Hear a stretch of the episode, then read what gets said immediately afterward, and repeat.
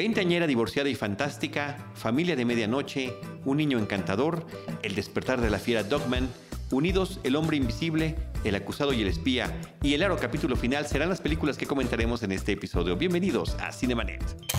El cine se ve, pero también se escucha. Cinemanet. Con Charlie del Río, Enrique Figueroa y Diana Su. Cine, cine, y más cine. Bienvenidos. Cinemanet. Arroba Cinemanet en Twitter, facebook.com diagonal Cinemanet, Cinemanet 1 en Instagram y Cinemanet 1 en YouTube son nuestras redes sociales. Yo soy Charlie del Río, a nombre de todo el equipo Cinemanet les doy la más cordial bienvenida desde Disruptiva. Saludo a Diana Su. Diana Su, ¿cómo estás? Hola Charlie del Río, yo soy Diana Su. ya es como mi presentación completa. Yo soy Diana Su. Ah, es parte ok. de mi nombre. Qué gusto, qué gusto. Qué gusto saludarte. Y Rosalina Piñera. Que como siempre feliz y encantada de conversar sobre cine. Muy Con bien. todos ustedes. Gracias. No, pues muchas gracias. Saludamos también a Enrique Figueroa Anaya, que no nos puede acompañar en esta ocasión. A Uriel Valdés, que está en la postproducción, aunque en la producción está literalmente el hombre invisible contando 56, 57, 58 segundos de este episodio. Veinteañera divorciada y fantástica es una película mexicana eh, de comedia, una especie de spin-off de Treintona soltera y fantástica del 2016 que ya habíamos visto con la protagónica de eh, Bárbara Mori. Angélica Gudiño me parece que hasta donde tengo entendido es el único vínculo que hay entre ambas. Es guionista de las dos películas y en esta ocasión nos está contando la historia de una chica de la ciudad de Guadalajara que eh, muy joven se ha casado, ya tiene su esposo, viven en familia, hay un rompimiento, esto es la premisa de la película, y decide ir a la Ciudad de México a tratar de recuperarlo, no de encontrar su vida ni de reencontrarse, ni mucho menos. Ella quiere regresar al status quo. Pues, ¿qué decir de esta película, Charlie? Me gusta eh, esta, esta conciencia que tiene de sí misma de, de saber que muchos de los temas que presenta, que si bien son realidades, eh, toda esta parte de, la mujer y los supuestos papeles que tiene que cumplir en la vida, eh, pues al final te deja con esta enseñanza de tú maneja tu libertad como quieras, tus decisiones, las personas con las que te relacionas y el tipo de vida que quieras hacer. Me gusta esto que te deja, le deja a la audiencia esta, este mensaje positivo de tú eres dueño de tu vida y, no tienes que cumplir ningunas normas ni ningunas eh, de las tradiciones o de la cultura. Sin embargo, esos últimos cinco minutos de la película los disfruté mucho. Todo lo demás me, me causó mucho conflicto, me sentí de incómoda de repente, me sentí como me dieron penita algunas cosas, como eh, no se me hizo un poco una versión de Cindy la Regia bastante, ¿cómo, cómo se dice cuando es mm, mala? Sí. 7.0 o algo así. Em, y híjole, no, no, no le vi el sentido a que existiera la película. Eh, no sé, no, no, no tengo mucho que decir. Me, me, me salí como molesta, ¿sabes? La estructura de la película, Rosalina Piñera, es muy similar, efectivamente, como dice Diana Su, a la, estructura dramática de Cindy la Regia, que tuvo una aceptación muy grande recientemente. Es la misma distribuidora, Videocine, está detrás de ambos proyectos. Eh, aquí están saliendo tan cerca el uno del otro que no hay ni siquiera como para decir, no, uno le copió al uno. No, simplemente están tomando una premisa eh, similar de mujeres jóvenes en el interior de la República Mexicana con, una- con un conflicto que estalla y que hace que vengan a la Ciudad de México y a partir de la experiencia que llevan en México tendrán o no determinado cambio en su actitud y en su, en su idiosincrasia.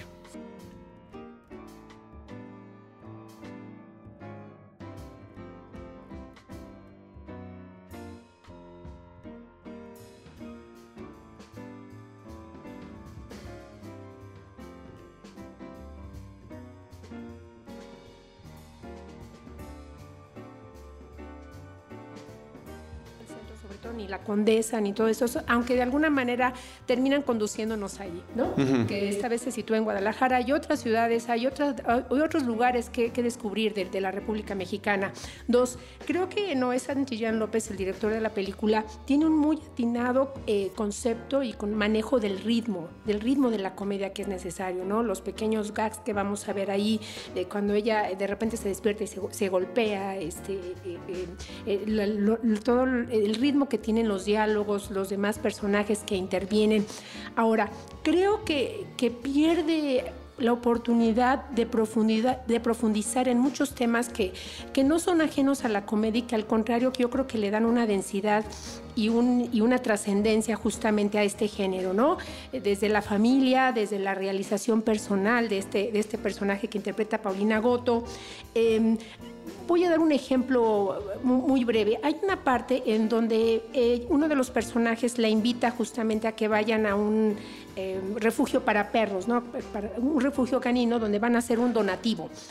Esa me parece que es una gran oportunidad. Digo, la, la secuencia es muy breve, que obviamente, pero ahí está la oportunidad enorme de hablar de un, de un tema pues, de trascendencia que es como el, el, respeto a los animales, este, la labor social que podemos hacer, de qué manera podemos incidir, los, los buenos sentimientos de ir a hacer unos donativos. Y no sé si, si y como este, hay muchísimos momentos en la película que, que, que de repente se pierden y que no que se no concretan. se terminan de desarrollar. Exacto, no se desarrollan incluso cuando hay un estallido de una, bueno, ella es arquitecto, ¿no? Uh -huh. Está estudiando justamente el diseño y es de una obra. Incluso hay un incidente que ni siquiera justamente como toda esta secuencia de, de cuando ocurre este desastre en, en, la, en el departamento que ella está remodelando, ni siquiera la secuencia es como completada.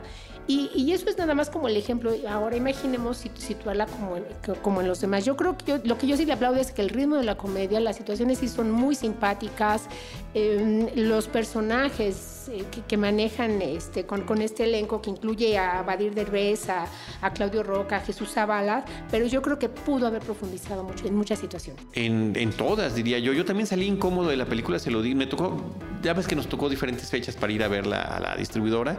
Eh, sí vi demasiadas similitudes con esta otra película que ya comentamos, pero además de eso, justamente el tema de un conservadurismo que sí ya suena y se siente muy rancio, más en el 2020 y más en medio de todas estas situaciones que estamos viviendo a nivel nacional de movimientos feministas, me parece que no sé si llega tarde, eh, llega a destiempo, porque inclusive hay una, hay una secuencia que me llama la atención donde se la lleva una amiga a un deshuesadero para poder canalizar su ira, su rabia y que físicamente se pueda eh, desquitar, desahogar, golpeando, rompiendo eh, automóviles viejos, ¿no? Eh, lo cual, insisto, hace eco de muchas de las cosas que hemos vivido recientemente en nuestro país. Y que, por cierto, esta actriz, la que interpreta justamente a, a, la, a la, amiga del personaje de Regina, yo creo que hay que seguirla muy de cerca. Natalia Telles se llama. Natalia Telles, porque me parece que, que su personaje está muy bien delineado,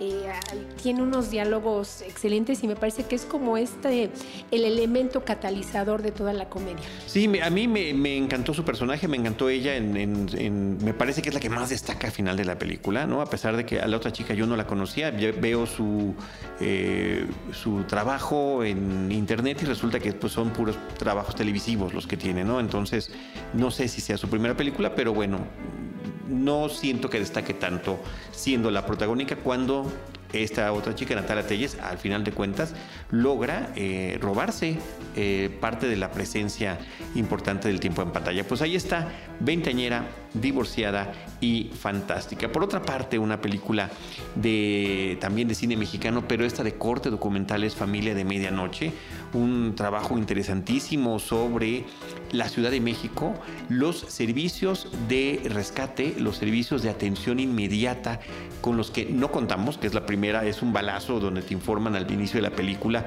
que solamente hay una cantidad muy limitada de ambulancias del servicio público, de gobierno, y que todas las demás son particulares y están literalmente pescando clientela, buscando en dónde hay un accidente, tratar de auxiliar a las a la persona o a las personas involucradas, pero también poder recibir ya sea por pago directo, por aseguradora, por convenio con gobierno, como sea, la forma de recuperar eh, su, el trabajo, ¿no? Y que no siempre lo logran además. Sí, hay tanto que yo le destaco a este documental. De entrada la historia, ¿no? Esta realidad de la que vivimos sobre un tema que no necesariamente podemos conocer absolutamente todas las realidades de nuestro país.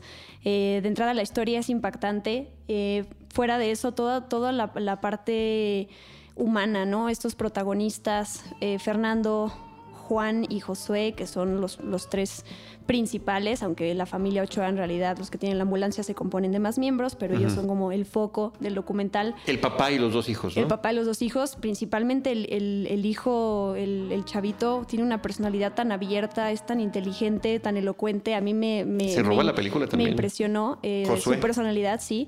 Eh, no, bueno, el, del medio, yo digo Juan, ah, el que conduce. A mi Josué. Sí, también, pero bueno, José no habla mucho al final, pero él cómo, cómo te explica, o sea, el, hermano que conduce y cómo te habla, por ejemplo, de esto que decías de las carreritas para, para ver quién llega a ayudar antes al paciente, se me hace brutal. O, sea, ayudar al paciente o a ganarse, o a ganarse la chamba. Claro. Y bueno, fuera de esto, todos los, todos los logros técnicos, ¿no? Como la cámara es prácticamente, pues es invisible, ¿no? Y se mete a más en estos momentos tan fuertes entre pues paciente y la persona de ambulancia, toda esta parte del morbo me parece maravillosa, que no hay morbo. Justo es un tema que se prestaría a tener escenas de sangre, de violencia, de, eh, escenas desgarradoras. Es poco lo que vemos. Que te haga sentir todavía más. No hay necesidad de tenerlas, no las tienen. Me parece maravilloso esto. Em, pues toda la reflexión, toda la concientización que sale a partir de este documental Em, se, le aporta mucho al espectador y digo algo que quiero comentar es... Mucha gente, yo tuve la oportunidad ya dos veces de entrevistar a la familia Ochoa, de entrevistar al director Luke Lorenzen por diferentes actividades que han, sido em, pues padrísimas, súper enriquecedoras. Y algo que le preocupa mucho al papá, a Fernando, es que su hijo, Josué, el, pequeño, pues aparece mucho ahí con ellos en la ambulancia y mucha gente lo ha criticado de mal padre porque sí, porque está ahí el hijo, ¿no? Y entonces él comentó en varias entrevistas que en ese momento del rodaje eh, coincidió con que la maestra de Josué estaba enferma, no estaba o tuvo un accidente, no sé, no estaba yendo a la escuela y entonces él decía, en lugar de dejar a mi hijo solo a que se drogue o a que se junte con no sé qué amistades, me lo traje y coincidió con que el rodaje fue en esos días y por eso él aparece mucho, ¿no? De acuerdo. pero son este tipo de de, contextos que uno no conoce, que no tienes por qué conocer, no puedes retratar toda la realidad de la familia en un documental de una hora y media, que eso es otra cosa creo que atinada para que la gente se quede de principio a fin y, lo dijera bien. Em, eso, ¿no? Y por eso aprovecho esto como para comentarle a la gente que tenga esa, ese gusanito de por qué está ahí el niño, qué mal padre. Sí, pero sí inquieta, definitivamente, y efectivamente nunca queda explicado. Es interesante que tú hayas tenido la oportunidad de charlar con ellos y que lo sepamos, eh, pero, pero resulta muy interesante el dato. Rosalina. Sí, yo bueno, primero celebro que, este documental tenga su espacio en cartelera, ¿no? Que, la gente pueda tener acceso a él porque obviamente por sus características podría parecer difícil. Creo que sí hay varios temas que destacar de esta, de esta película, eh, resaltar esto de, la cámara invisible que, parece que de repente ellos se olvidan. Y yo creo que explorar estos, estos dos, eh, estas dicotomía de la supervivencia, ¿no? Por un lado, obviamente estos hombres que son los primeros que se enfrentan a, personas que están atravesando situaciones traumáticas, este, accidentes, a que se enfrentan al dolor cotidiano todo, toda, toda la noche. Y por otro lado, pues ellos mismos, eh, que es para ellos un ejercicio de subsistir, ¿no? Porque, bueno, como vamos a ver a lo largo de todo el documental, a veces no logran este, recibir el pago este, que, que, merecían por el uso de los medicamentos, la atención que brindan, el uso de, de, la, de la ambulancia, porque finalmente las personas auxiliadas no tienen los medios para ello. Creo que también cabe destacar, a mí hay, un, hay una secuencia en particular que, que es, me parece que es conmovedora porque es un documental que tiene momentos, eh, pues obviamente de lo cotidiano, momentos muy simpáticos acerca de esta dinámica de la familia y momentos conmovedores cuando, cuando auxilian a una chica que, acaba, que, que ha sido golpeada por el novio, ¿no? que obviamente que se, se, encuentran, yo creo que muchos, y ella está sangrando profusamente de la sangre, tiene el, tabique nasal desviado, y en, y en un momento del, del, dolor y que él le está tratando de convencer de que obviamente hable con los papás y, diga qué sucedió, ella le dice, espérame, necesito un abrazo en este momento. ¿Y qué ocurre? Que, este, que el, de la, el chico, el, que el, paramédico, se lo da. Yo creo que rescatar justamente estos lados tan humanos, tan esperanzadores y, entender cómo es cómo esta familia eh, se logra acercar de diversas maneras a, personas que necesitan algo más que un primer auxilio, ¿no? que necesitan de veras un abrazo emocional. Yo creo que es un, documental muy completo y que también nos da un panorama eh, muy dramático acerca de cuáles cómo son los servicios este, los paramédicos y de qué manera están rebasados en una ciudad de, pues de, 10, de 9 millones de, personas. Sí, hace unos momentos en Twitter leía un comentario de Mabel Salinas con el que me identifiqué por completo. dice, después de ver este documental, no voy a volver a ver una ambulancia igual circulando por la Ciudad de México. ¿Te vas a imaginar? la escuches, cuando, desde que la escuchas, ¿no? Ya ni verla pasar, claro, desde que la claro, escuchas. Claro, con, con, saber eso. Porque esta, esta familia en particular, que es su negocio familiar, familiar. Es, de es de la subsistencia inmediata.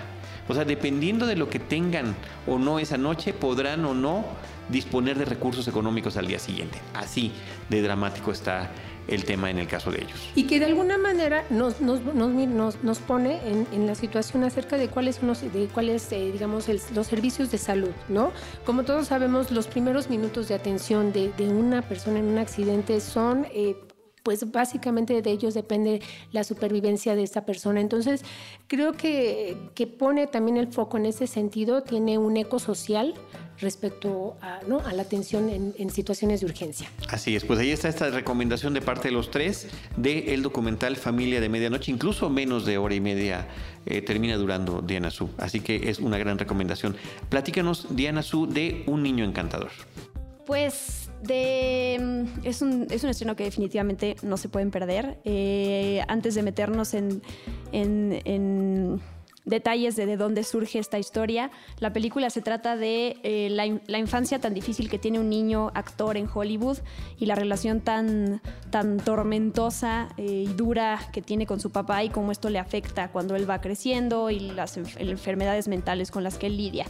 Eh, de entrada la historia pues es, llamativa, es fuerte, pero todavía tiene un impacto más grande cuando em, sabes que quien le escribió es Shia LaBeouf, este conocido actor. Yo lo conocí por, por producciones de Disney. Eh, de repente supe de que él tenía como esta... Mm, eh, mucha gente lo veía como un actor pues, muy agresivo, muy grosero, con la prensa. Salían por ahí prepotente, explosivo, mecha corta. Tal cual. Salían de, salieron noticias ahí de, no es que este actor lo, lo arrestaron porque lo, estaba intoxicado, lo metieron a rehabilitación. Y em, la historia de esta película es, él escribió el guion, es su biografía, digámoslo así. Y em, él la escribió mientras estaba en un programa de rehabilitación de 10 semanas. Cuando salió a las dos semanas empezó el rodaje. Es un, digo, uno como, como audiencia, es una experiencia para, pues, para tratar con temas como el perdón, con, con enfermedades mentales, con la familia, pero también para esta persona en específico, para Shaya, pues fue un trabajo catártico, ¿no? Sí. Que me encantaría que, digo, cada, esos trabajos son súper importantes que cada quien haga en su vida, como de, de, perdonarse, de perdonar a la gente que te lastimó, de perdonar a tu pasado y todo eso. Y si es una película, a mí me conmovió muchísimo, em, muy, muy triste, muy triste. Finalmente tiene como esta parte esperanzadora, pero es una película pues fuerte. Y que además eh, involuntariamente termina explicando por qué tanto niño actor talentoso no logra hacer esta transición hacia eh, actor juvenil o, más difícil aún adulto, ¿no? O sea, simplemente quedan estancados en ese viaje tan terrible de vida que han experimentado. Hace poco vimos la película Judy, ¿no? Donde se veía cómo la trataban y estamos hablando de hace casi 100 años, ¿no? Hace de 90 años que, eh, ochenta y tantos años cuando se estaba filmando El Mago de Oz y vemos que esta situación pues es cíclica, no cambia y se eh, incurren en los mismos vicios. Sí, porque son infancias perdidas, ¿no? de, alguna manera que, estos actores que no logran concretar, no logran tener ese proceso natural de maduración, porque a lo mejor no tienen las personas alrededor adecuadas para ello o justamente el éxito los rebasa. Muy bien, pues ahí está esta película protagonizada por... Eh, pues sale Lucas Hedges, ¿no? En la versión adulta hay un jovencito que es Noah Noah, Jupe, eh, el propio Shia LaBeouf, que su guion también es- aparece como histrión. Que interpreta a su papá. Además es importante mencionar a quién interpreta Bueno, Shia, pues, interpreta al papá. Es parte de la catarsis, como tú decías, ¿no? Y espero que de esta reconciliación. Alma Harrell es la directora de Honey Boy, un niño encantador. Eh, Rosalina, eh, platícanos de El despertar de la fiera, Dogman. Sí, bueno, es una película italiana dirigida por Matteo Garrón. Eh, hemos visto de él la película este, Gomorra. Es de 2018 y es una película que bueno, se titula El despertar de la fiera dogma, que ha estado ya de, paseo en, las carteleras mexicanas gracias a algunos festivales. Eh, obtuvo en el Festival de Cannes el premio al mejor actor para Marcello Fonte y creo que es una película sumamente atractiva en el aspecto de disección so- social porque nos, nos- nos va a hablar de dos personajes centrales en un barrio italiano que corresponden a los extremos de una sociedad, ¿no? Por un lado, el personaje principal, que es el dueño de una pel- peluquería canina, que en, la- en las afueras de Roma, que es el, me parece que es como el ejemplo perfecto acerca del hombre bueno, ¿no? Un hombre que pues, obviamente trata este, todos los días con los animales, los amigos del hombre, ¿no? Con estos, con estos animales que son ejemplo de nobleza y que aún así logra domar a, los perros más feroces. Y por otro lado, en el otro extremo pues, de, de- de la sociedad están estas personas que carentes de moral, carentes de una ética, que se dedican obviamente a perseguir sus objetivos este, económicos por medios ilícitos, sin importarles a quienes atropellan en el camino. Ahora imaginemos el- el- un entorno en donde estos dos personajes se encuentran, ¿no? En este pequeño barrio y este personaje, digamos, este villano que es interpretado por Eduardo Pesce, eh, bueno, pues se dedica a comerciar droga y de alguna manera inmiscuye justamente a, nuestro héroe de, la película en, en todos sus, sus negocios turbios, ¿no? Y aquel, ya que el- esta parábola del hombre bueno, pues no logra, no sabe cómo de alguna manera rehuir, cómo escapar justamente de este asedio y se, y ve involu- involucrado a niveles en que obviamente lo van a llevar a un despertar que va a ser sumamente violento y que nos habla de alguna manera de pues este eh, aspecto desesperanzador, ¿no? De, de cómo, cómo librar a una sociedad de los elementos malos, ¿no? Eh, estaba yo pensando justamente en, este ejemplo acerca de, de cómo las manzanas podridas puede, una manzana podrida puede afectar a todo un cesto, ¿no? Y yo creo que esta película es el ejemplo perfecto de ello. Muy bien, pues ahí está. El título original es Dogman. Aquí en México se está exhibiendo como El despertar de la fiera, dos puntos, Dogman, del 2018 de Mateo Garrone. Y eh, eh, Diana Su, Unidos, eh, la más reciente, este año vamos a tener dos películas de Pixar estrenadas en cartelera, pero este es el más reciente, Onward, de Dan Scanlon. Dan Scanlon, que fue director de mi menos favorita película de Pixar, que es ¿Menos? Monsters University. ¿En serio te gusta más Cars 2? Sí, me gusta más Cars 2 y déjame te digo por qué.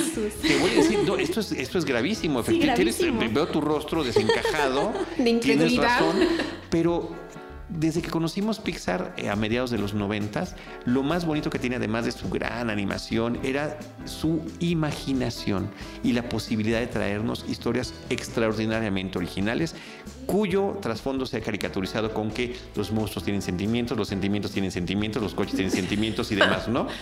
Sí. Eh, pero Monsters University es la menos original de todas las películas. Básicamente, en su, en su core, en su núcleo, es un remake de La Venganza de los Nerds, una película ochentera. Eh, a- nos habla de, de un universo perfectamente conocido por las películas, que son las eh, comunidades universitarias, las eh, tienen un nombre, las eh, Alfa, Beta, Gamma. Sí, como sororities, ¿no? Sí, Fraternidades. Las fraternidades, Fraternidades. de las universidades gringas y cómo hay estos pleitos entre ellos y el desprecio, el bullying y demás, ¿no? Al final de cuentas, hasta tienen la misma estructura, el mismo desarrollo y el mismo desenlace. Eso es lo que me encanta. Es encantador, es divertida, pero no tiene esta cuestión de originalidad que yo aprecio de las películas de Pixar y Onward me parece que sí lo tiene. Sí, otro día hablamos de. Este, este tema no se va a quedar aquí. Eh, pues unidos, lo que, lo que trae y lo, con lo que sea también eh, promocionado esta película es que es una historia original, tal cual dices, tomando en cuenta que las últimas películas de Pixar pues fueron secuelas, ¿no? Toy Story 4, Los Increíbles 2, no sé cuál. Sí. Bueno, Coco fue antes que esas, ¿no? Coco es la única, antes de, antes de De estas dos que acabo de sí, mencionar, Coco, ¿no? o sea, Coco, de Coco para acá es la única que ha sido original. La única gracia original. Y eh, bueno, a mí algo que, que destaco mucho es que esta película amplía la lista de relaciones increíbles de hermanos de Disney para que la gente deje de referirse siempre a Elsa y Anna. Eh, ya teníamos a Lilo y a Nani y teníamos a Remy y Emil y teníamos a los de la familia Parr, pero bueno, aquí presentan a Ian y a Burley Lightfoot, eh, una mm, relación de hermanos hermosa, también me, conmovió mucho. Una película que, qué curioso, también funciona como algo eh, catártico para su director, porque él, es, la historia, si bien tiene em, partes de fantasía y, y polvos mágicos de hadas y, y criaturas como elfos, em, pues también es algo que vivió el director, que se murió su papá cuando él era joven y su hermano fue quien lo cuidó, ¿no? Toda su vida. Entonces, de eso va la película. Creo que em, este elemento que siempre tiene Pixar de, de movernos todo y, y de que realmente nos podamos relacionar la historia independientemente de que no hayamos vivido algo como los hermanos, que alguien, si no has perdido a tu papá no quiere decir que no te puedas relacionar. Me parece que, que es súper bien logrado, la animación está increíble. A mí me, lo que me pasó con esta película es que cuando salieron los trailers y, y todo, no, no me, nunca me emocioné. Tampoco me llamaba No, la atención a mí, los lo personajes se me hacían ajá, como muy lejanos. Creo que esta película no es una película entrañable con todo el sentido de la palabra, esa, esa, esa profundidad y eso, o sea, pienso en otros personajes, pienso en Remy, pienso en lo que lo logró Toy Story, Monster Inc., la primera, Up. Up, eh, Wally, creo que no llega a, a hacer eso, pero sí es una película conmovedora, divertida, eh, y pues con este mensaje eh, súper lindo, en este caso de hermanos. Sí, y efectivamente, yo sí quiero subrayar este asunto de, de la anécdota de Dan Scanlon, que él no conoció a su papá y su sueño era conocerlo. Entonces surge el guion a partir de cómo le podría yo hacer para conocer a mi papá por un día. Un día, 24 horas que tenga yo la posibilidad de conocer a mi papá. Y entonces, pu- en estos eh, lluvias de ideas en Pixar, dijeron, pues tiene que ser un entorno mágico. Y entonces tiene que haber, eh, tiene que entrar la magia y qué tipo de personajes viven en la magia. Y bueno, se desarrolla toda una historia que es interesante porque es nuestro mundo contemporáneo sin humanos, pero sin magia también. Y nos presentan un prólogo donde los personajes optan por la tecnología más que por la magia, hablando también de una parábola de lo que hacemos ahorita, de que dependemos, y aquí estamos grabando con los micrófonos, las computadoras prendidas, el teléfono a la mano, eh, etcétera, etcétera, ¿no? Lo muy dependientes que somos, cuando de repente debemos, debemos dejar ¿no? guiarnos por otras cuestiones eh, más importantes que son tus sentimientos, que es lo que es verdaderamente mágico. Suena ridículo, suena muy cursi, pero de eso es la película. Me parece que sí es, a mí sí me, se me convierte en una película entrañable. Ciertamente no llega a esos niveles de todas estas otras que mencionamos, pero me parece que es una película redonda que funciona perfectamente bien, que tiene un desenlace, si bien tiene como elementos que podemos identificar de otro tipo de películas, inclusive hay como guiños a Back to the Future. Al Señor de eh, los Anillos. Ah, bueno, a todo lo que tenga que ver con, claro, sí. con de, de épicas fantásticas, pero a final de cuentas logran darle la vuelta con un, un final eh, enternecedor y muy sorpresivo. Es lejos de lo que podríamos imaginar. Entonces creo que es una gran recomendación que vean esta película Onward, eh, unidos, Tom Holland y Chris Pratt en los eh, roles principales de las voces. Nos tocó verla en inglés, afortunadamente, eh, y lo hacen extraordinariamente bien. Así que bueno, pues ahí tenemos este estreno eh, de Onward en la pantalla grande. Y Rosalina, el hombre invisible, también está en las pantallas. Sí, esta, bueno, El hombre invisible, bueno, yo me parece que es un nuevo abordaje justo a la novela clásica de Wells y que nos, nos muestra como otra, dirige la mirada hacia, hacia, hacia otro centro, ¿no? Que es este, el personaje que interpreta Elizabeth Moss, que es este, bueno, Cecilia, ¿no? Quien, quien sufre eh, violencia, este, doméstica y, y de repente, bueno, una noche escapa y, y después, bueno, es que, es que no sé qué tanto contar acerca Hasta ahí, Hasta ya, ahí. bueno, No, esa es la premisa de la película. Es la- Es- de hecho, es la misma premisa de eh, Durmiendo con el enemigo. Exactamente, en, en ese se- me parece que es muy, muy, pare- muy parecida. Y bueno, lo que vamos a ver después es que obviamente es va a ser acosada por, por un ente, obviamente este invisible, que le va a hacer llevar, eh, digo, a vivir momentos de terror. Yo creo que destaca mucho justamente que esta película nos, nos lleve por los, por los horrores terrenales ¿no? que pueden ser incluso mucho más inquietantes que los sobrenaturales, ¿no? en, el sentido de, de, me parece que en el entorno que estamos viviendo, bueno, pues es como en ese sentido muy, muy oportuno. Y a cuestionarnos la realidad, que me parece que eso también es, es, importantísimo, ¿no? Sí, yo destaco sobre todo, bueno, el trabajo de, de actuación de, de, Elizabeth Moss, que me parece que logra transmitir como de verdad este miedo irracional que se tiene ante, tanta, ante tanto de lo que ella ha sufrido, que no, no es necesario que lo, que lo explique que tiene momentos sumamente sorpresivos, pero yo creo que en la parte final em, hay ahí un giro que, que, no me dejó muy, muy, muy satisfecha en, en, este sentido de cómo es el desarrollo de su personaje. Ok. A mí sí me, me gustó mucho, me gusta este, yo destaco el, este trío de creativos que son los que hicieron posible la película, entre muchas otras personas. Elizabeth Moss en la actuación, Lee Wanell en la dirección y Jason Blum en la producción. Jason Blum de verdad es el, o sea, si pensamos como en gente, luego estos ejercicios que hemos hecho de los, los, los cineastas o productores o gente que destacas en la última década, Jason Blum es uno, es, tiene pocas películas de estas de terror y suspenso que no ha funcionado y de verdad ha sabido cómo Em, eh, pues poner en alto el nombre de las películas eh, de género, de, género y, pues acercarse también a este tipo de, grandes actores. Elizabeth Moss es la película entera. Em, es impresionante cómo cambia de emoción a otra, eh, sus gestos.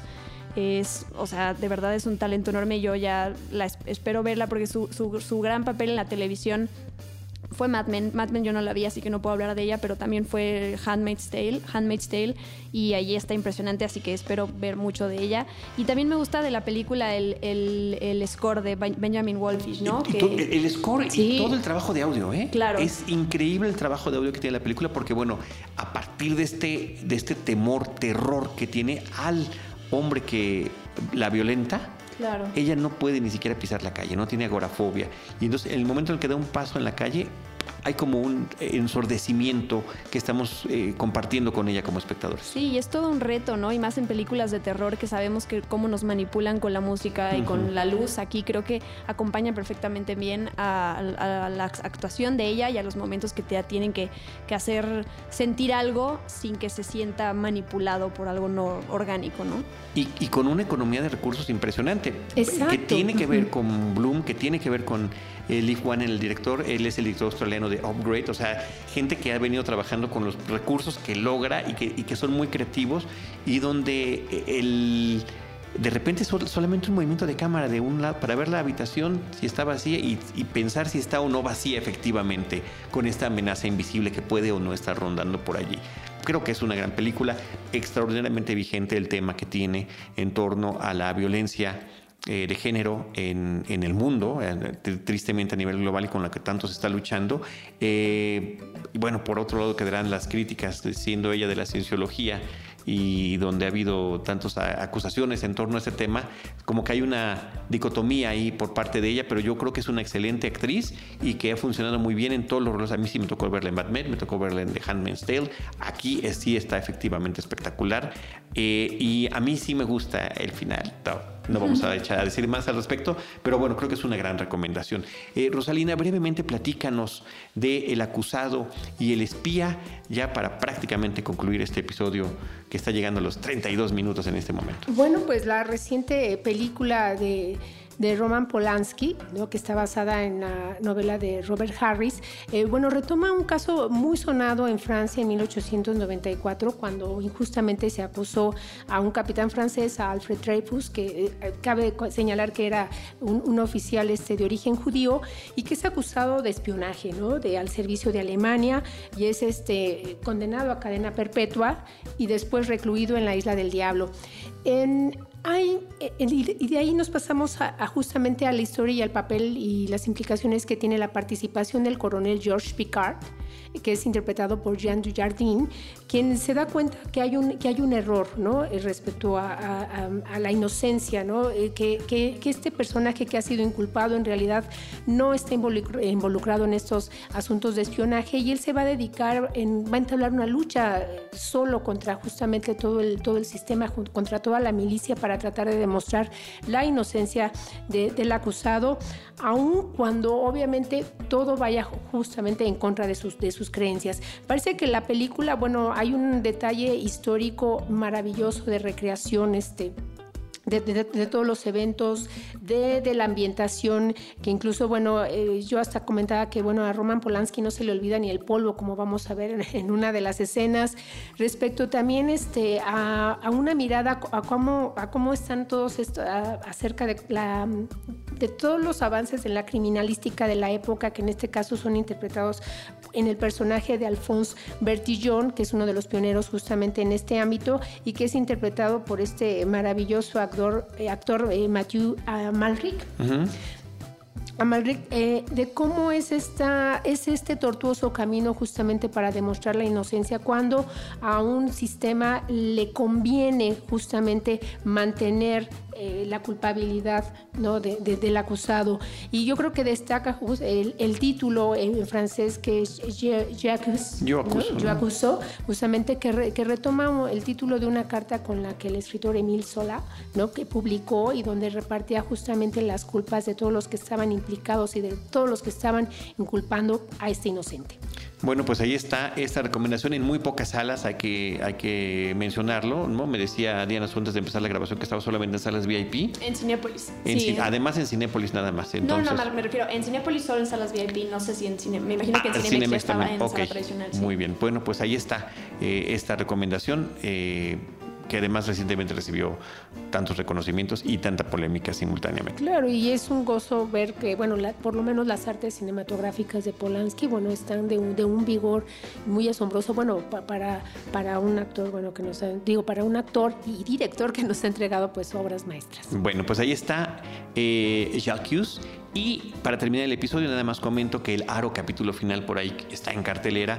Eh, increíblemente, esto que empezó como Ringo en 1998 continúa de mano de su mismo director, independientemente de que hubo remakes y versiones en Estados Unidos hollywoodenses de la película. Aquí se llama el Aro capítulo final. No, no creo que eso de capítulo final posiblemente sea demasiado optimista.